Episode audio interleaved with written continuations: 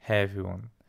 Before starting this episode, I would like to give all my thoughts and strength to the Australian firefighters who are working to save the animals and the populations over there. I would like to dedicate this episode to the amazing animals diversity and wildlife lost this last few months. Please remember that our way of living and our overconsumption habits have direct impact on climate change, which is a direct cause of this tragic fire. Don't forget to inform yourself, have respect for nature and your environment, and let's enjoy this episode together.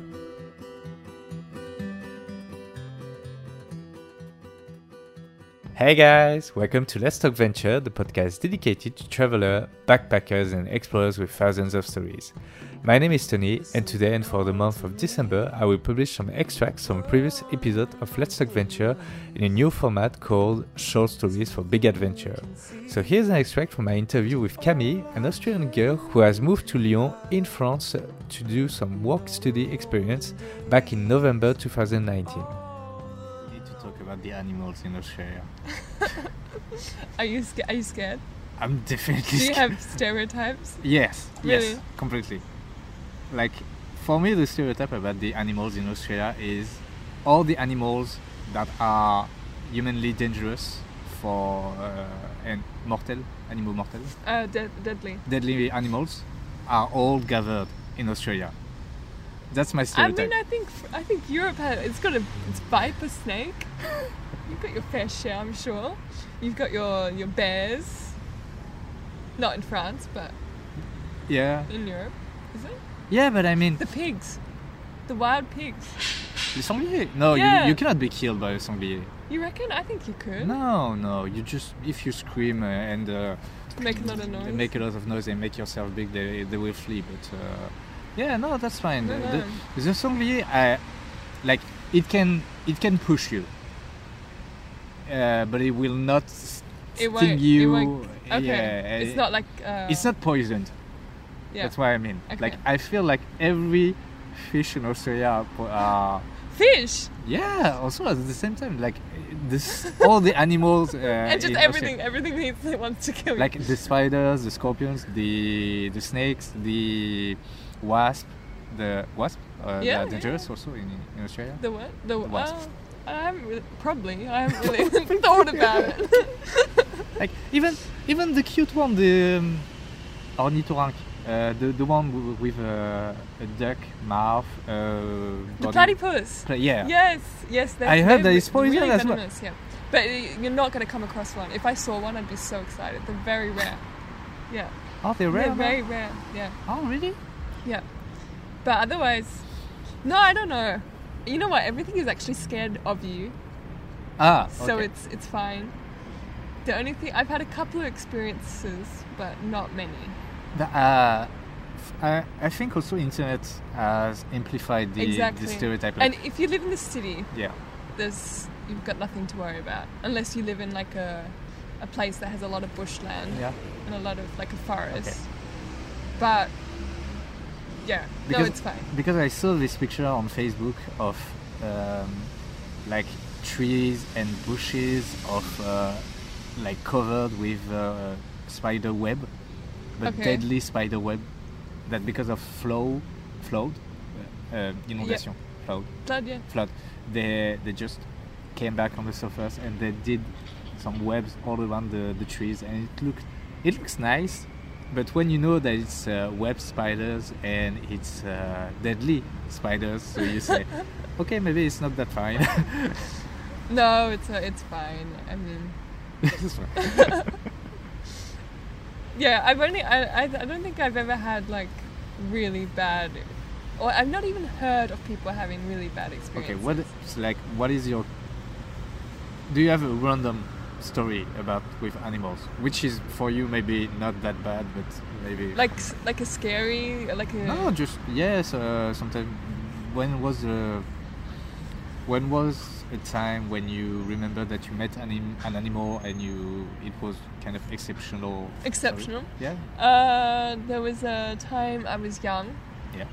Uh, I was 12, and we were camping uh, in the bush. And I, I went to go to the bathroom actually, and there was a to- uh, so we have like in Australia we have the they're called uh, drop down toilets like uh, dunnies, Yeah. which is basically just a hole in the ground, but it still has like a it's when you're in the bush, Yeah. uh, but it still has like a like a little wooden hut around it, so you Okay, have your so- privacy. So it's kind of um, It's like a dry- public. It's like a public toilet, Yeah. if you like, but it's basically just a hole in the and ground. it's uh, in your garden. no, no, it's. No, I'm talking when you go camping. Like you're, you're out in the middle of nowhere. Yeah. Uh, Ah, so- okay, okay. So yeah, I went to to go to the toilet by myself, just walking along. I open the door, uh, go in, and there's a snake. and it was honestly, it was ready to. So when the snake puts itself into like an S Yeah. position, Yeah. it's it's ready to bite you. Um, So you see this kind of information we don't have here in France. That when the snake does a this hand. is like very like r- it's a very rare occasion. okay. Uh, so I ju- but I just like I saw it and I jumped back and then I just left it and it- it's not gonna run after you. Like it, Yeah. it's only the only reason why it went into its like defensive mode is because I scared it. Yeah. But otherwise, it's Yeah, and after it flee. yeah. Right? Okay. Yeah, afterwards I well I fled, but So you both flee, but you went Yeah. back inside after. no, Okay. I decided I didn't need to go anymore. otherwise, yeah, I don't know. Okay, good story. I like it. I think as well, like, um, s- I think it's the animals that people think are cute as well. Do you know what possums are? Yeah, I think. Yeah. Possums are the little like, um, Small uh, bears. oh, it's a Looks- marsupial, but it's like a small Yeah. little. uh, Ah, it's a nasty one, right? There, there is one which is really nasty. Like it's, it's hiding in the tree and it jumps on you to attack you. And uh, th- there is one I think in Australia who's doing that. that is what you call a drop bear. Yeah. Yeah, Yes. you've heard of drop bears. Yes. you scared of them? No, I just heard that about them, and I said, "Is, is it Australian? Yeah. Okay. Not, Where su- did you hear not about surprising. drop bears? I think from another Australian, or someone who traveled in Australia. Okay. Who told me and about you that? believe in drop bears? Yeah. Okay, I'll keep that. why? why? I- Is it a, a legend or Yes. what? Really? Yeah. Why would you? I don't want to tell everyone. it's a. It's just a way to scare tourists. What? It doesn't. Drop bears don't exist. What?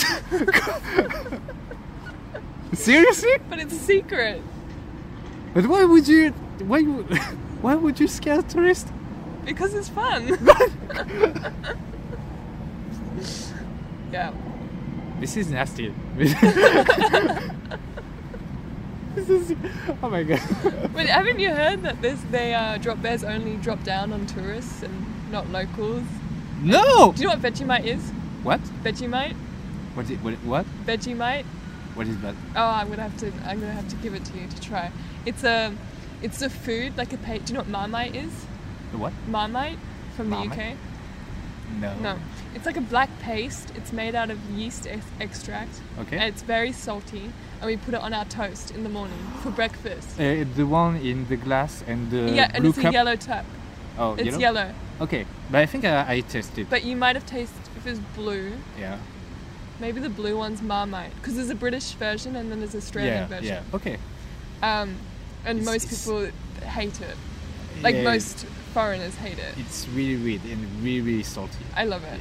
I love it. But yeah, we say if you eat Vegemite, then the drop bear won't drop on you. It's really stupid.